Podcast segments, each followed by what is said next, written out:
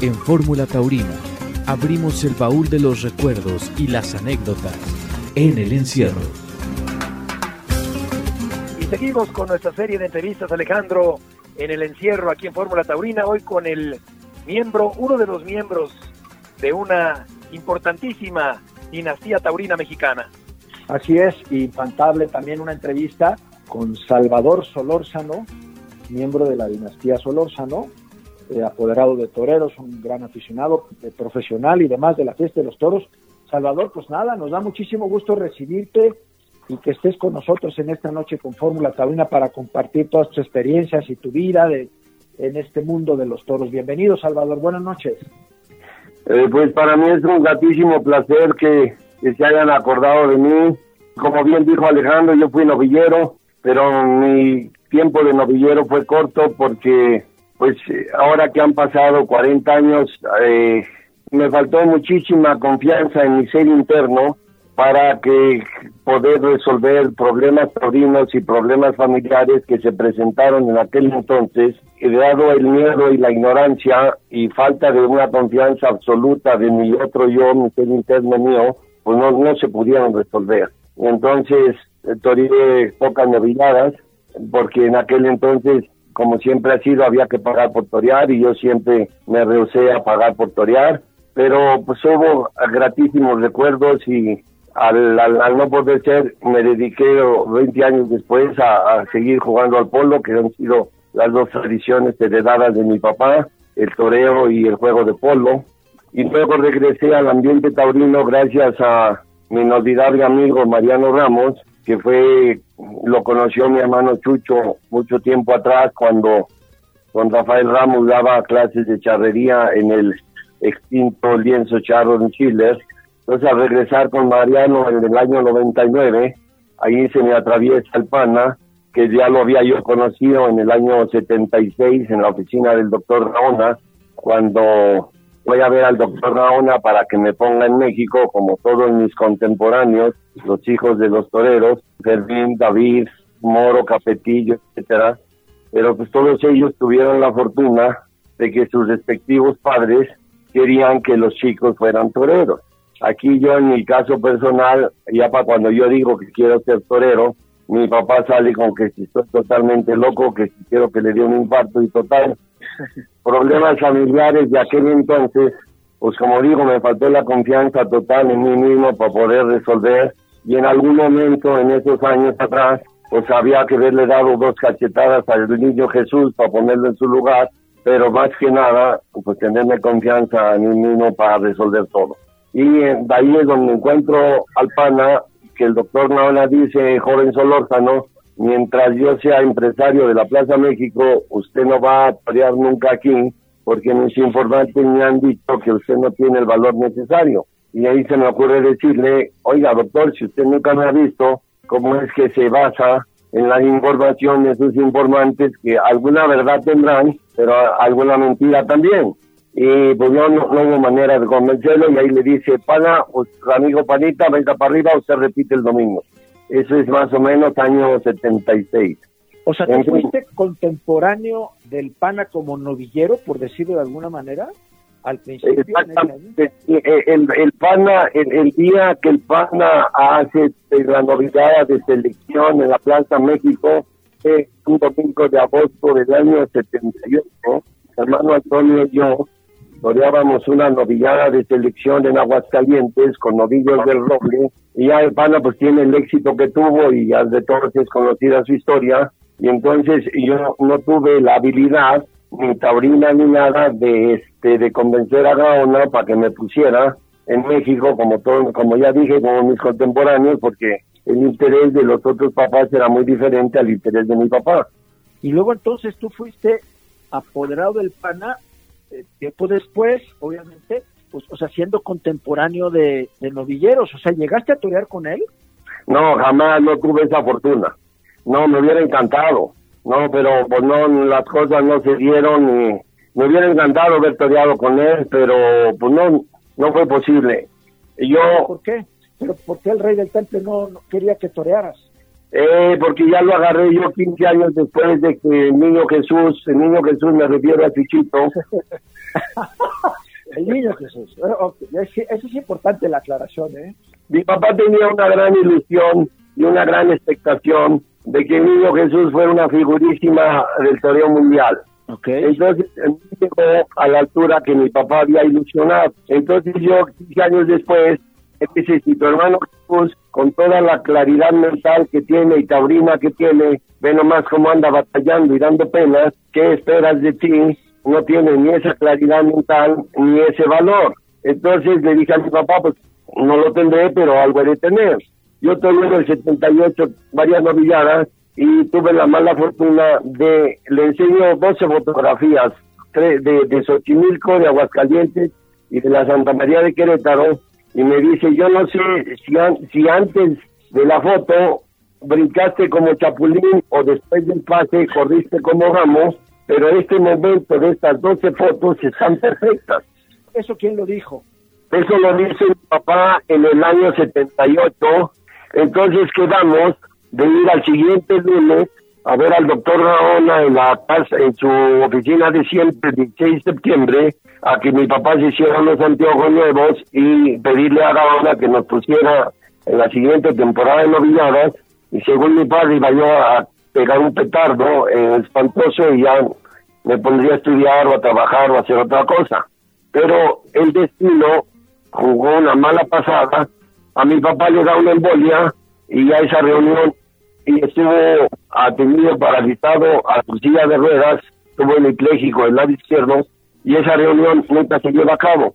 Entonces, pues la posibilidad de, de votar en México fue mínima y no tuve el argumento convincente para convencer al doctor de que me pusiera en México. ¿Cuántas novilladas habías toreado antes de eso, Salvador? Como ocho, ocho, seis, no muchas. La última novillada que vengo toreando es en la caletilla de Acapulco a finales de octubre del año 78. Ahí en la, caletilla, en la caletilla de Acapulco eran novillos del señor Valleres de Begoña y esa fue la última novillada que toreo. Ah, porque otro detalle es que, vive, que me costó muchísimo trabajo, muchísimo trabajo convencer a, a Dicho Muñoz de que me pusiera en Acapulco debí haberme quedado callado en los años 72, 73. Se me ocurre un día comentarle a un banderillero con toda ingenuidad y sin ninguna mala leche que ese viejito de Licho Muñoz, con esos anteojos de fondo de botella que tiene, que va a ver el arte que yo tengo. y como tú comprenderás, pues el torear en Acapulco, pues ya pagué la penitencia por andar hablando lo que no debía de andar hablando. Dime una cosa, adentro de tu corazón, ¿te ha hecho daño eso de no haber sido, de no haberte debutado en México, de no haber intentado? ¿O cómo te sientes tú? Porque además tú eres una gente de éxito, digo, porque no, no fue no solamente el toreo lo que, lo que ha sido tu vida, porque ha sido una figura en el polo, ha sido apoderado de, del propio PAN, en fin. Yo creo que ¿Cómo, ¿Cómo te quedaste sin, No, no me quedó ningún remordimiento ni ninguna amargura tengo mi manera muy peculiar de ver las cosas porque todas las figuras después son contemporáneos míos, Miguel, David, Jorge, etcétera. Entonces, yo tengo mi manera muy peculiar de ver y analizar y con las pero remordimiento, amargura, mala leche, etcétera, pues eso esas cosas no han existido ni existirán, no tiene caso. Siempre digo mi verdad y si no tengo los conocimientos o como dijera el ranchero, los pelos de la burra en la mano, como dijo la comadre, calladito me veo más bonito. No me gusta, no me gusta hablar de lo que no vi y nunca he hablado de lo que no sé. Y, y detesto y me fastidia el chisme taurino y la mentira taurina que existe mucho. Entonces... De eso hay poco en el toreo, ¿no? ¿Eh? poco, poco relativo. Entonces, si yo tengo algo que decirle a alguien, voy y se lo digo de frente o si hay alguna duda o algún chisme que a alguien se le ocurrió decir y aclaro dudas de frente a la persona mirándola a los ojos para que el chisme no exista. Sí. Pero, pero se da mucho. Es uno de los grandes cánceres del toreo, eh, el taurineo y el, y el chisme y el teléfono descompuesto. Salvador, ¿qué recuerdos tienes de tu padre? Ah, muchísimos, gratísimos. Y yo no lo vi torear, porque ese desfile el 10 de abril de 1949, alternando con Luis Procuna, el Bernardito de San Juan, y, Rafael Rodríguez, el Volcán de Aguascalientes, con, con Ganado de la Punta, y yo nací el 18 de julio del año 53. Entonces, lo único que vi de él son los videos que tomaba mi abuelito materno, don Samuel Pesado Estrada, desde la Plaza de Toros, el Toreo de la Condesa, y esos videos los conservó mi hermano Jesús durante muchos años. Me recuerdo haberlo visto en un festival en Tlalnepantla, pero ya no me acuerdo si habrá sido eh, en los 60, no recuerdo qué año, y desafortunadamente no recuerdo con quién toreó, y se acabó. ¿Cómo es que piensas tú en ser torero? Ah, porque naces en ese ambiente, toda la vida mi juguete era un capote de torear y un mazo de polo, y pues naciendo en ese ambiente, pues no, no se te ocurre más. Siempre uno la ilusión, el deseo de seguir los pasos paternos. Yo siempre fui un pésimo estudiante, no me interesaron. El interés era el toreo y, el, y los caballos, y la, la, la atracción universitaria era menos que cero. ¿Cómo era el maestro, el rey del temple, para el tema del polo? Mira, él jugó polo toda su vida de hobby, en al mismo tiempo que toreaba perdió algunas corridas por un accidente de polo de que se rompió la clavícula, pero después de retirarse en el año 49 jugó al polo por todo el mundo y hizo grandes amistades con los polistas de aquella época y la supo conservar a través de su vida. Y desde el año 1951, que yo no había nacido, su equipo gana en Deauville la Copa de Oro, la Copa de Oro de Deauville del año 51. Oye, Salvador, pero tú sí fuiste profesional del polo. Sí, durante 20 años, del 79 al 99. Y platícanos un poquito cómo, cómo es esa vida, ¿ganaste dinero, viviste de eso? Eh, sí, eh, nunca jugué polo en este los altos handicaps en la, la Copa del Rey o en Argentina, pero me divertí como enano, conocí varios países y la pasé de maravilla y luego qué pasa, te regresas y cómo llegas a apoderar al PANA. Mira, ahí como dijo que José Alfredo Jiménez, que las eh, José Alfredo, las piedras rodando se encuentran desde el camino, yo este regreso al toreo porque eh, voy a ver torear a Mariano Ramos a San Antonio Tultitlán, que toreaba mano a mano con Jorge de Jesús el Gleason, y a esa tarde había un entradón hasta la bandera en esa plaza portátil y ahí mientras llegaban los toros le dice Mariano jueves vamos a torear unas vacas al lienzo charro de Tepeji del Río, unas vacas toreadas. Le dije, ahí nos vemos, matador. Y cuando llega ese día jueves, llega en un camión de revilas cuatro vacas grandes, brontiladas, y me dice, Mariano, a ver, joven Solórzano, aquí están cuatro vacas, escoja una. Y mi madre, a la hora que la veo la vaca tenía 20 años, de no muchos años de no agarrar un capote, las vi monumentalmente impresionantes. Entonces eh, dije que tengo que superar estos miedos y sí le di unos capotazos a la segunda, tercera y cuarta vaca muy bien y ahí un hermano me invita a todos sus tentaderos ese verano del 99 y ahí es donde el PANA estaban por organizar la temporada de primavera de ese año y el pana me dice, ya he tocado todas las puertas y ninguna abro. ¿Qué tal la llevas con Rafael Herrerías? Le dije, pues bien, siempre me ha saludado porque el año anterior, Candelita Ragazo, mi prima, escribe un libro sobre mi papá, el año anterior o dos años antes. Y la presentación de ese libro, que es la biografía de mi papá como torero y como polista, se presenta en un restaurante junto a la Plaza México.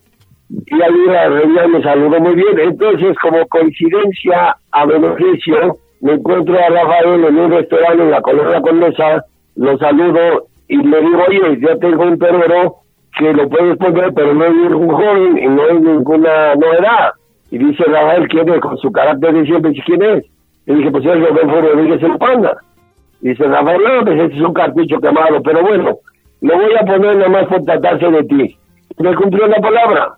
Lo puso el 16 de abril del año 2000 en la confirmación de alternativa de Maripaz Vega y Arturito Velázquez Talín, y ahí iniciamos. iniciamos de, torero apoderado hasta el primero de enero del año 16, en que ya tuve diferencias con Rodolfo por diversas necesidades de, de 3, 4 años anteriores. ¿A ti te toca llevarlo el día de Rey Mago?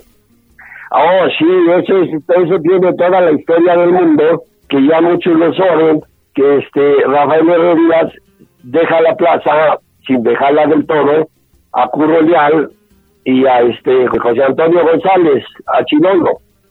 Entonces los dos, por separado, me dicen tiempo atrás, si nos quedamos con la plaza, le, damos la despedida a su torero. Y los dos cumplieron su palabra, porque yo ya llevaba desde el primero de enero de 2001 a esa fecha pidiéndole a Rafael que nos pusiera y Rafael con su peculiar idea que tenía sobre el panda, pues no nos quiso poner. Rafael me puso cuando juzgó prudente y cuando no, pues no, porque pues tenía ideas muy fijas sobre Rodolfo y luego la conducta de Rodolfo y las palabras de Rodolfo pues no fueron muy a su beneficio. Una conferencia de prensa banquetera a su más puro estilo, original con frases ingeniosas y chispeantes frente a una gran cantidad de periodistas, Rodolfo Rodríguez El Pana. Una magnífica entrada registra esta tarde la Plaza México al llamado de la despedida de Rodolfo Rodríguez El Pana. Ahí lo tienen ustedes tranquilamente tomándose fotografías con el alguacilillo, con los monosabios, fumándose su proverbial puro, vistiendo de rosa con bordados en plata y cabos negros. Ahí está la coleta natural, el capote de paseo sin liar. Vean con qué tranquilidad está el pana. Esta es la vestimenta del último romántico, de un genio incomprendido. Ahí está el pana, mirando los tendidos, con mucho público de la Plaza México y en cualquier momento saldrá del oscuro túnel de la incertidumbre para recibir la ovación cariñosa que seguramente le va a tributar el público de este coso metropolitano. Y ahí está el público entregándose al carismático torero de Tlaxcala que va a saludar desde el tercio por última vez, desde ese tercio donde el PANA salió tantas veces a recibir la ovación de la gente, pero se va hasta los medios el PANA con ese paso inconfundible a ser abrazado por la multitud que se le entrega cariñosamente a Rodolfo Rodríguez el Pana. Dime una cosa, ¿tú viste torear al, maestro Pana en alguna plaza que tú le hubieras llevado mejor que ese día de la Plaza de Toros México, el día que cuaja Rey Mago? No, ese día los dioses nos ayudaron. Ese día nunca, nunca, diría mentira si te dijera que nos imaginábamos tal cosa. No, no, no se pueden decir mentiras. Pensábamos y estábamos muy agradecidos de que los empresarios Chilolo y, y, y a Chilolo el Pana lo apoderaba como lo apodaba como el libretón y Curro Leal lo apodaba como Pambilo Ganso, porque de todos he sabido... No digas eso, compadre, no seas malo. Bueno, de todos he sabido que el Pana le puso apodos a todo mundo. Claro. Apodos agradables y desagradables, pero pues ese es tema de otro día. Correcto. Pensamos que era una tarde de despedida que estaban muy agradecidos y ahí se acababa el cuento. Pero ¿qué nos vamos a esperar? El, grato favor de Dios que nos da dos toros buenísimos, Rey Mago el Conquistador, y aquel está de una vela indescriptible porque se cuidó y se preparó seis meses atrás y todo le salió a pedir de boca. El pan en los medios. Rey Mago tocándose en el burladero de la contrapora. Se arranca. Come cambiado por la espalda. Remata por alto Rodolfo Rodríguez el pana. Que empieza a y pega un trincherazo. Enorme el cambio de vuelta hacia la mano izquierda para rematar con el paso de pecho. Este es el pana con esa solera, con ese sabor, con ese sentimiento. Se siente a gusto Rodolfo Rodríguez el pana. Vamos a ver la repetición. Vea cómo el toro pierde los cuartos traseros y por poquito se lleva el pana que remata y tiene que vaciar por alto. Vamos a, a seguir la secuencia de la faena de Rodolfo Rodríguez el pana. Adelanta mucho la pierna de salida. Cita el toro que va muy bien de largo. Bien por Rey Mago. Bien por Rodolfo. que pega un soberanía por el lado derecho.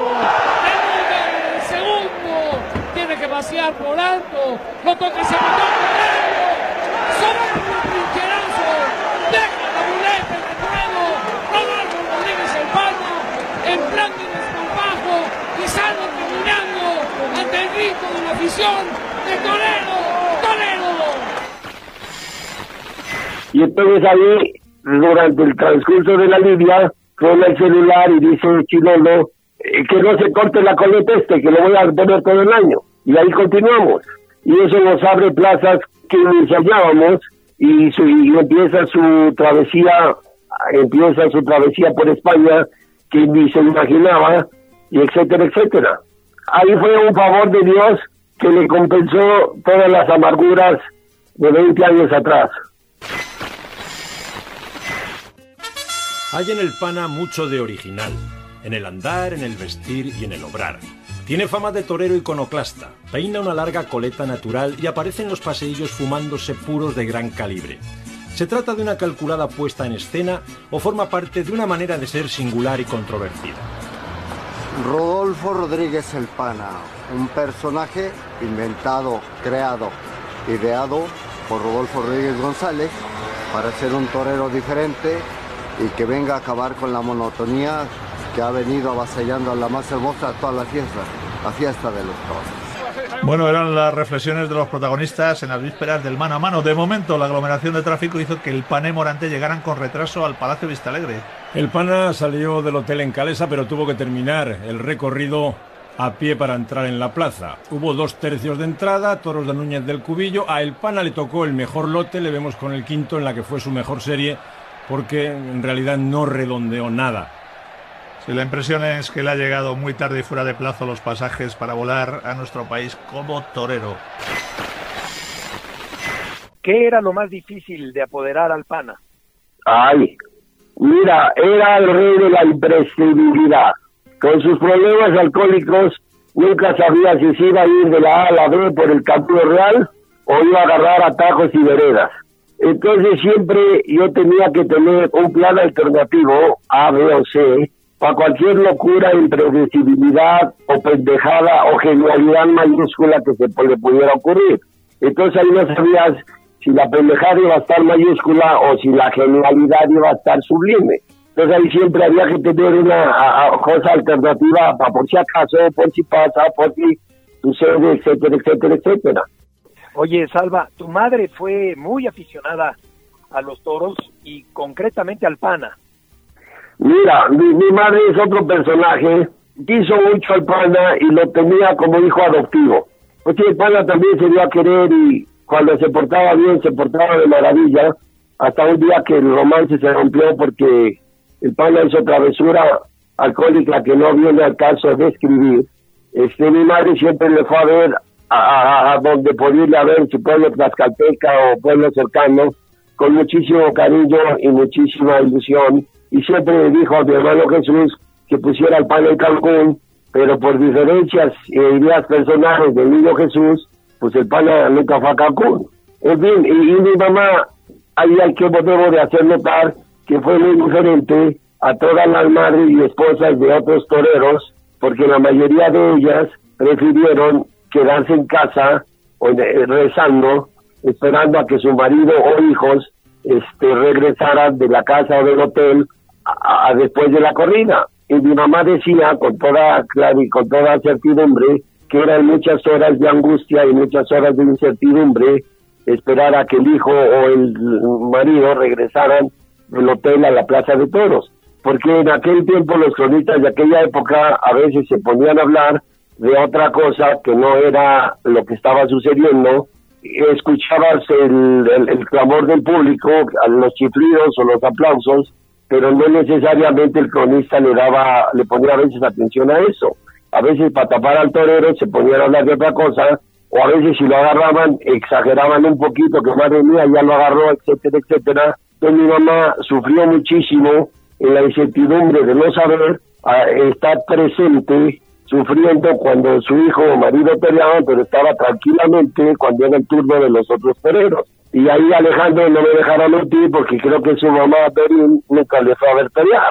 No, nunca, nunca. Y lo mismo puede Papá, decir, ni a David ni a, ni a mí, nunca. no. bueno, y lo mismo, ahí está, entonces, y lo mismo puede decir de Doña Nieves, que según entiendo nunca fue a ver pegar a Miguelito de Fermín. Claro. Y creo que es lo mismo de Doña la de, de, de, de su hijo Manolo. Tampoco, nunca. Ni a Carlitos ni, a- ni al maestro tampoco.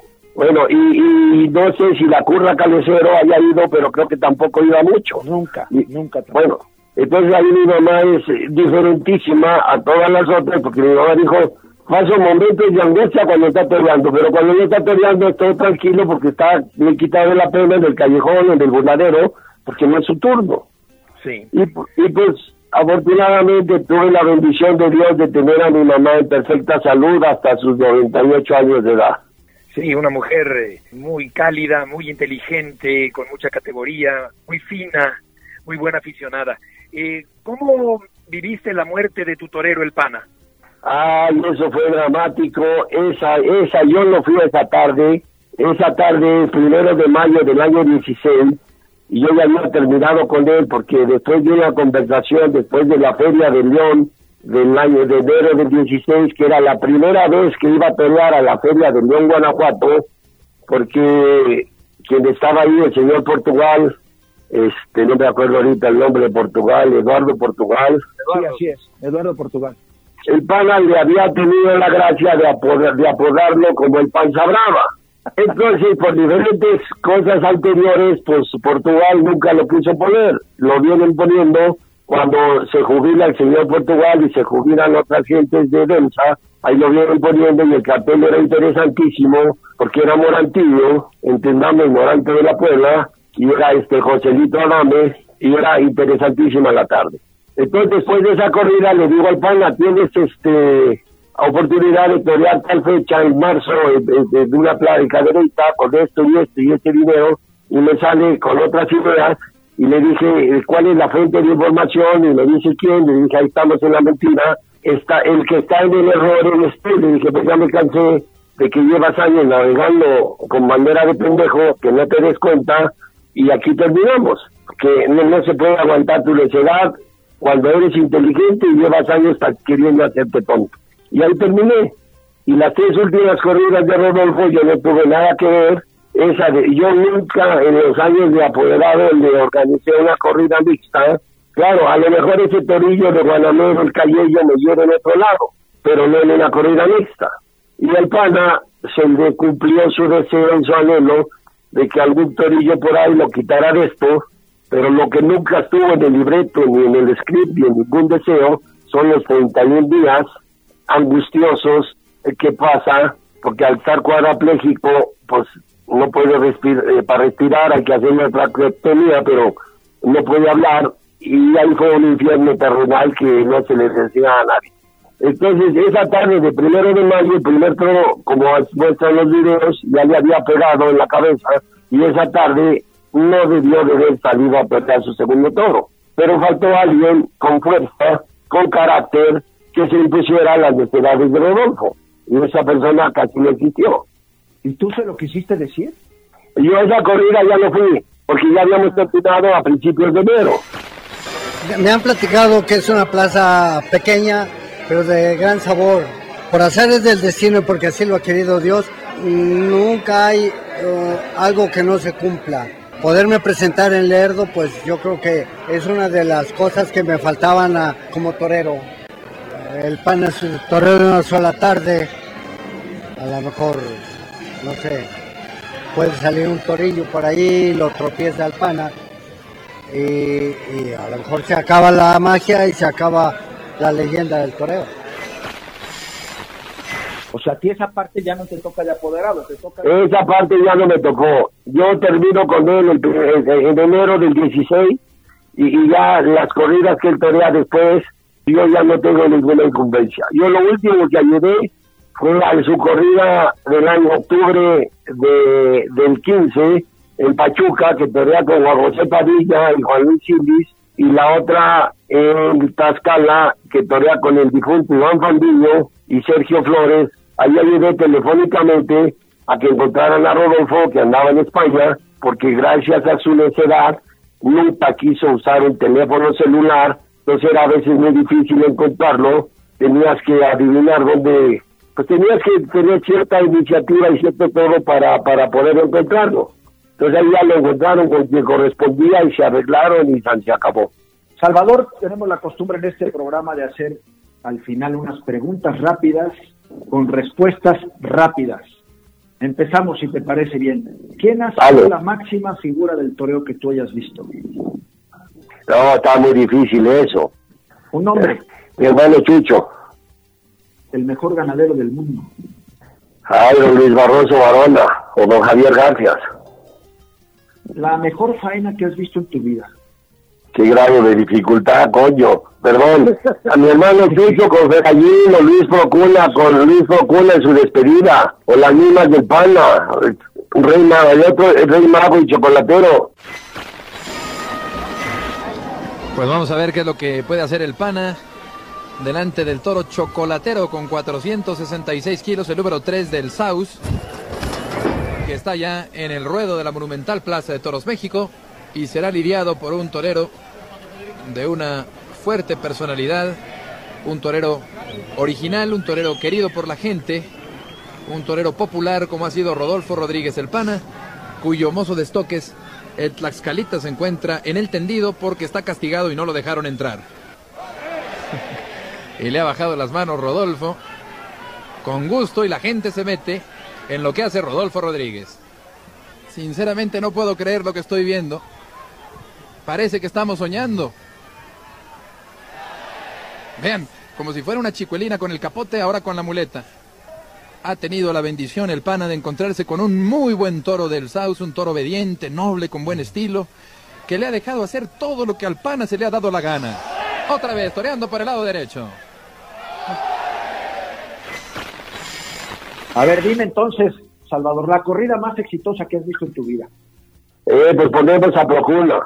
¿Esa tarde la despedida de Procuna? Ay, y luego no, no, no, no, no puedo, me, me falta tu hermano David las dos últimas tardes de la Plaza México no se pueden borrar. Claro. Falta el mandilón del capitán cuando el pana se le tira de sobre el espontáneo, el toro de pelotero de San Martín. No, no, no me hagan preguntas tan difíciles. Espérate, espérate, relájate, escúchame. Jesús Escucho. ¿Dávalos o Jesús Olórzano pesado? ¿Cuál escogerías? Ah, pues a Jesús Olórzano, dávalos sin duda alguna, al rey del temple. Al mandilón de Jesús, ¿para qué? Ahí te va una, una de dinastías. Garcias, Madrazo o Barrosos. yo diría que Barroso y Garcias ahí van a 29 igual. ¿Cortar un rabo o ganar la Copa de Palermo? Ah, no, cortar el rabo. Un caballo. La, la, la, la, emoción taurina es indescriptible. Un caballo o un toro de Lidia. Me quedo con el toro de Lidia. Una de dinastías. Capetillos, armillitas, solórzanos, a rusas o silvetis. Me hace suspirar. No, pues es que, es que, es que todos tienen su, es que todos tienen su punto bueno. Está bien, la declaramos empatada entonces. Pues hombre, mira, con eso, mi querido Salvador, yo creo que tenemos una, pues un relato, y, como siempre decimos, son cosas muy evocadoras porque se hablan de, de historia del toreo, de recuerdos, de, fechas, de nombres, siempre se, disfruta muchísimo escucharte. Creo que ha sido muy, muy interesante haber conocido esa parte tan tuya, tan, tan, pues lo que fue tu carrera, que yo este, hoy que la escucho, me quedo pensando mucho en que eh, los destinos eh, los, los, los queremos los seres humanos, pero los termina decidiendo Dios nuestro Señor, ¿no?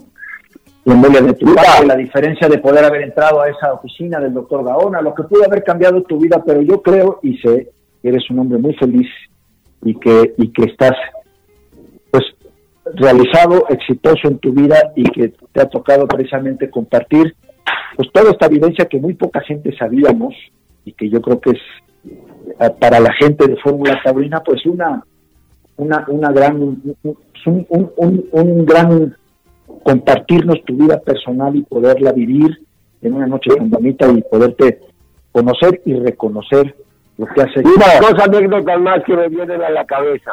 Dígalas. El primer festival de los niños toreros, como te mandé la foto hace tiempo, querido Alejandro. Así es. Y esto eh, hay que recalcarlo.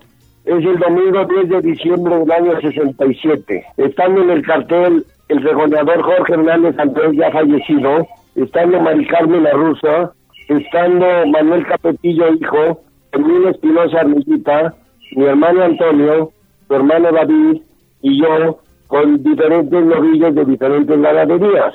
Ahí hay que resaltar que mi Carlitos, mi Manuel Barrosa estaban apuntados y no dieron ni un lance ese día, ninguno de los dos, pero ahí el que dio unos naturales extraordinarios fue Humberto Moro Hijo, que no estaba en el cartel. Y luego toda esa generación de niños toreros continúan toreando diferentes festivales en diferentes plazas organizadas por la Casa Domecq, donde trabajaban mi tío Eduardo, el flaco Zorrilla y el mismo cabecero, pero por diferentes aspectos y circunstancias, en ese entonces mi tío Eduardo tenía cierta diferencia con mi papá y en consecuencia los niños solorzanos salen de los carteles y nunca más vuelvo a tener un festival de niños toreros. Sí, lo tengo muy presente. Por ahí hay una foto de todos en Tijuana, que está Armilla, que está Juan Silvetti, que estaban todos, y nosotros no estamos. Sí, claro, claro, lo recuerdo perfectamente. Entonces, pues eso es una anécdota que vale la pena. Y pues ya yo no sé el destino, si no le dan en buena a mi papá, o si Lalo no está enojado con mi papá, quizás hubiéramos peleado más festivales, o si he tenido la confianza en mí mismo para dar tres cachetadas en su momento y poner las cosas en su lugar, o tener el arrojo de poner a Chucho en su lugar, aventándome el desportadio y haciendo cosas bases que no las hice. Un abrazo, Salva. Gracias, Heriberto, querido. Gracias. Como dijo don Pedro Vargas, muy, muy agradecido. Nosotros también.